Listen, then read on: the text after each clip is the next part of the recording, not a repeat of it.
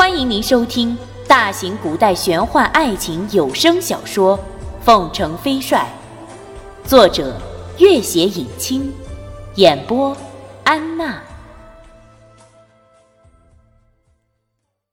第一百九十四集，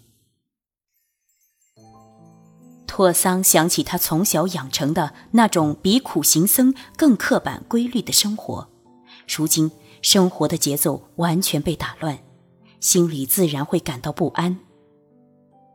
君玉，今后你喜欢什么生活方式，就选择什么生活方式，其他的就交给我了，你什么也不用操心了。你什么都替我代劳，我真的什么都可以不用操心了吗？托桑看着他似笑非笑的样子，贴在他耳边低声道：“除了生孩子，其他的都可以。”君玉笑嘻嘻的捶他一下：“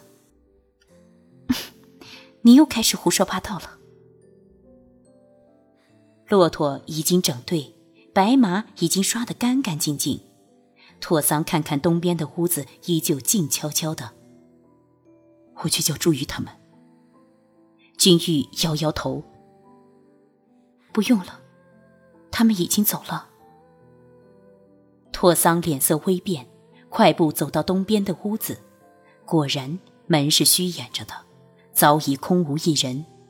君玉已经骑上了一匹骆驼，微笑道：“今后他有他的天空，我们有我们的世界。托桑，我们走吧。”托桑在那门口站了一会儿，跑前几步，一下跃上了那匹骆驼，轻轻搂住了他的腰。君玉。今后无论你想做什么，无论你要到哪里，我都陪着你。君玉略微侧了身子，头很舒服的靠在他的胸前。托桑，我也是，无论你想做什么，无论你要到哪里，我都陪着你。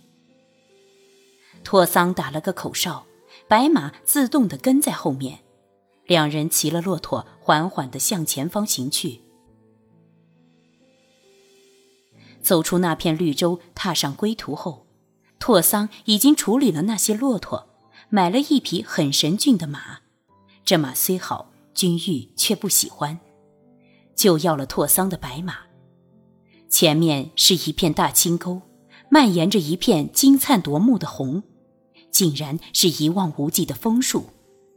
刚刚经历了八百里沙海，热浪翻滚的迷途，如今却是如此的枫叶似火。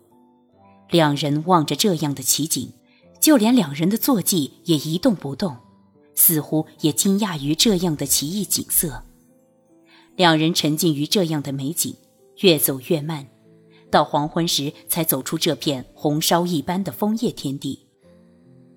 鼻子里忽然飘来一丝血腥气，慢慢的，这丝血腥气越来越浓郁。拓桑跳下马背，前面。横七竖八的躺着七八具尸首，这时君玉也下了马，看看那些人的伤痕，拓桑道：“看样子，这是朱瑜和朱四怀下的手。这些人正是皇帝派出的搜索大军中的一部分千机门高手，他们搜索的比较深入，还没来得及返回，并不知道朱瑜已经死亡的消息。”又是一阵轻微的风声，那并非林中刮过的自然风，而是众人衣袂带起的刀锋或者杀风。十几个劲装男子忽然从侧面的风林里窜出来，团团围住了二人。所有的目光都落在了那个红衣女子的身上。比起他们气势汹汹窜出来的样子，四周忽然静得连风声都没有了。他们只顾发呆。眼看那一男一女打了马就要悠然离去，为首之人是一个胖子，他忽然清醒过来，狞笑一声：“哼，站住！”拓桑淡淡道：“你有何贵干？”他的目光从君玉身上又转到拓桑身上那柄佩剑，那正是君玉的追飞，然后他的目光又落到了君玉的脸上。官爷在抓逃犯，这个男人佩戴凶器，形迹可疑。你们是哪个衙门的？要抓什么逃犯？他们是千机门的，卑鄙无耻，惯于栽赃嫁祸，移花接木。他们要抓的人，估计早已跑了。相公，小心他们会拿你当替罪羊啊！二人自说自话，众人又惊又怒。他们身着便装，又在这偏远异域，却被突然喝破来历。那个胖子怒吼一声：“你们和贼子朱鱼是一伙的，拿你也不冤枉了。”他使了个眼色，众人忽然向拓桑扑去，招招都是致命的。君玉赶紧退到一边，冲拓桑眨眨眼，声音惊恐万状：“相公，好可怕哦！”拓桑大笑：“哼，娘子，莫怕莫怕，我会保护你的。”刀剑坠地，旋即响起一阵哀嚎，每个人都是满头大汗，龇牙咧嘴。快滚！拓桑大喝一声，众人挣扎着起身，兵器也不敢捡，赶紧逃命。拓桑，你的功夫越来越好了，这是奖赏你的。一朵小黄花飞到拓桑面前，拓桑伸手接住，一副拼命叹气的模样。唉，要保护我家娘子，不得不勤练功夫呀。嗯，我的这个贴身侍卫啊。真不错，嘿嘿，你的这个相公更是不错。拓桑看看地上的兵器，一路上并没有看见正规军的踪影，估计啊，出动到西域搜索的都是千机门的便装。不知皇帝安排了多少人马，竟然搜到这里来了。这些千机门的人要抓朱鱼，那是想也别想。不过以他们的手段。真不知会借机生多少事情，又有多少无辜会遭殃。宁可错杀，不可放过，皇帝才不会在乎因此死多少无辜之人呢。现在，大草原上的强大势力几乎已经全部被消灭了。一旦朱宇返回军中，重新统帅自己的大军，真不知会给他打出一番什么样的天地来。天子宁有种乎？兵强马壮者为之。也许啊，等某一天朱瑜势力足够强大了，他是不会错过机会的。君玉笑起来。很多人梦想称孤道寡，其实做皇帝有什么好呢？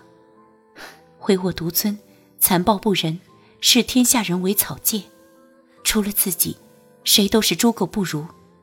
这样的人生，就真的那么痛快吗？哎，此去西宁府，真不知还会有怎样的麻烦。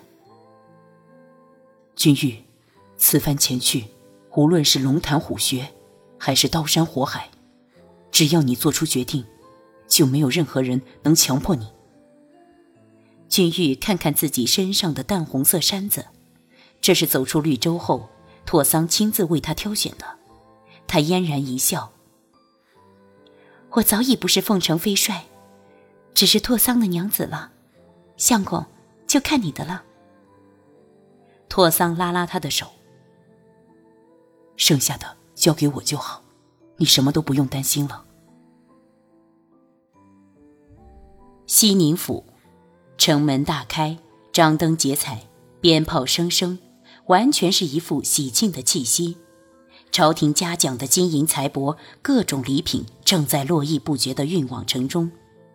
今天在这里将举行三军犒劳盛宴，军营里不知多少口大锅正毫不间断地整治着各种菜肴，成千上万的酒坛也已经被拍开泥封，空气里都飘满了各种各样的酒香味。一个人步行着，再一次来到城门口张望。守城的老兵毕恭毕敬的再一次道：“孟大人，军元帅还没有回来。”孟元敬皱了皱眉心，有些担心。君玉怎么还没有回来？他真的走出沙漠了？他会不会有什么意外？按照传来的情报，君玉早该返回西宁府了。可是，直到现在，他依旧没有出现。